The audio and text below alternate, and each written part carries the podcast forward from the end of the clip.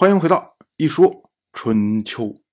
鲁国第十八任国君鲁兴进入在位执政第十八年，季孙行父他接着又要引用经典，他说啊，鲁国的先君周公姬旦曾经治周礼，里面有话说：“则以观德，德以处世，事以度公，公以实民。”我们要注意啊，季孙行父他所引的《周礼》，这个不是我们今天能够买到的那本《周礼》，这个呢，应该是姬旦当时写的某些单独篇章的名字，叫做《周礼》。这个《周礼》在今天呢已经遗失了，我们找不到原文。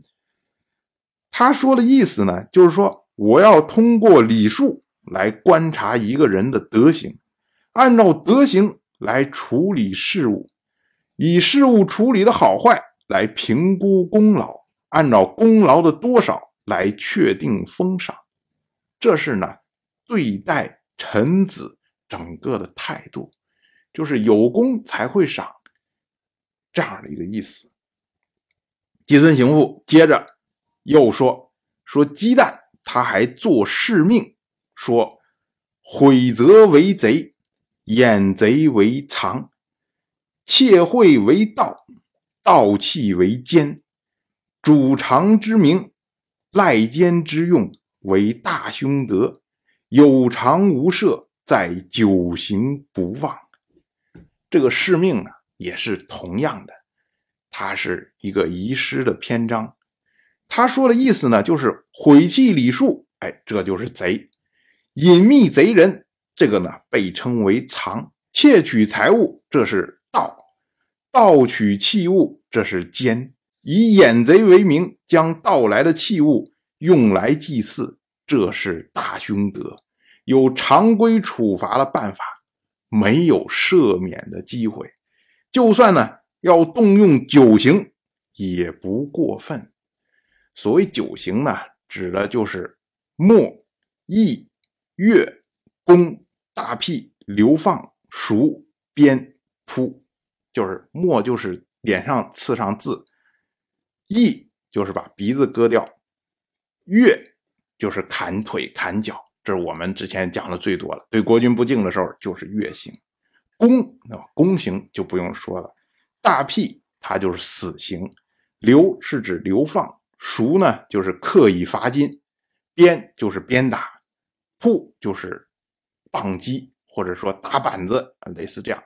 九种刑具，结果季孙行父他接着说：“他说我季孙行父仔细观察举仆这个人呐，他的所有行为没有一样可以用礼数来衡量的。孝敬忠信为吉德，盗贼藏奸为凶德。举仆，你要说他孝顺，他杀死了自己的父亲。”你说他忠信，他偷窃了国家的宝玉，这个人呢就是一个盗贼，拿来的宝玉就是贼赃。如果我们保护他，给他封地，这就是窝赃啊！我们以这样的行为来教化民众，就会使国家混乱，使民众不知道该遵守什么样的规则。举仆他行事没有善念。只有凶德，所以呢，只能把他赶走了。其实季孙行父啊，他的意思啊，就是说啊，举仆你杀掉自己父亲，然后带着自己宝玉来了，你献上自己宝玉，可是这个宝玉啊，它是赃物。如果我们鲁国要贪图他的宝玉，为了他的宝玉，然后要保护他的话，那么呢，我们就成了窝赃藏奸的人了。那么将来呢，举国就可以以此为名。来攻打我们鲁国，这时候我们怎么办呢？我们自己不是给自己找麻烦吗？所以呢，像这种烫手山芋啊，最好把它赶走就完事儿了，不要搭理他，不要给鲁国找麻烦。哎，就这么个意思。虽然呢，季孙行父他说这一套，哎，好像很有道理，但是呢，季孙行父他的处事方式是有问题的。你怎么能说国君下了个命令，然后你就更改国君的命令呢？你要觉得国君下了命令不对，你应该哎私下里面去找一下国君，跟国君说，哎，你这个命令下的有问题，你是不是要更改一下？然后让国君下一个新的命令来剔除掉以前的命令。可是他现在是直接上来，我就把你的命令更改成别的命令，然后直接就执行了。那这个呢是说轻了，这是驳了国君的面子；说重了，你这是任意胡为啊！你不把国君当国君看呢，这是有罪的呀。当然，我就这么一说，您就那么一听。感谢您的耐心陪伴。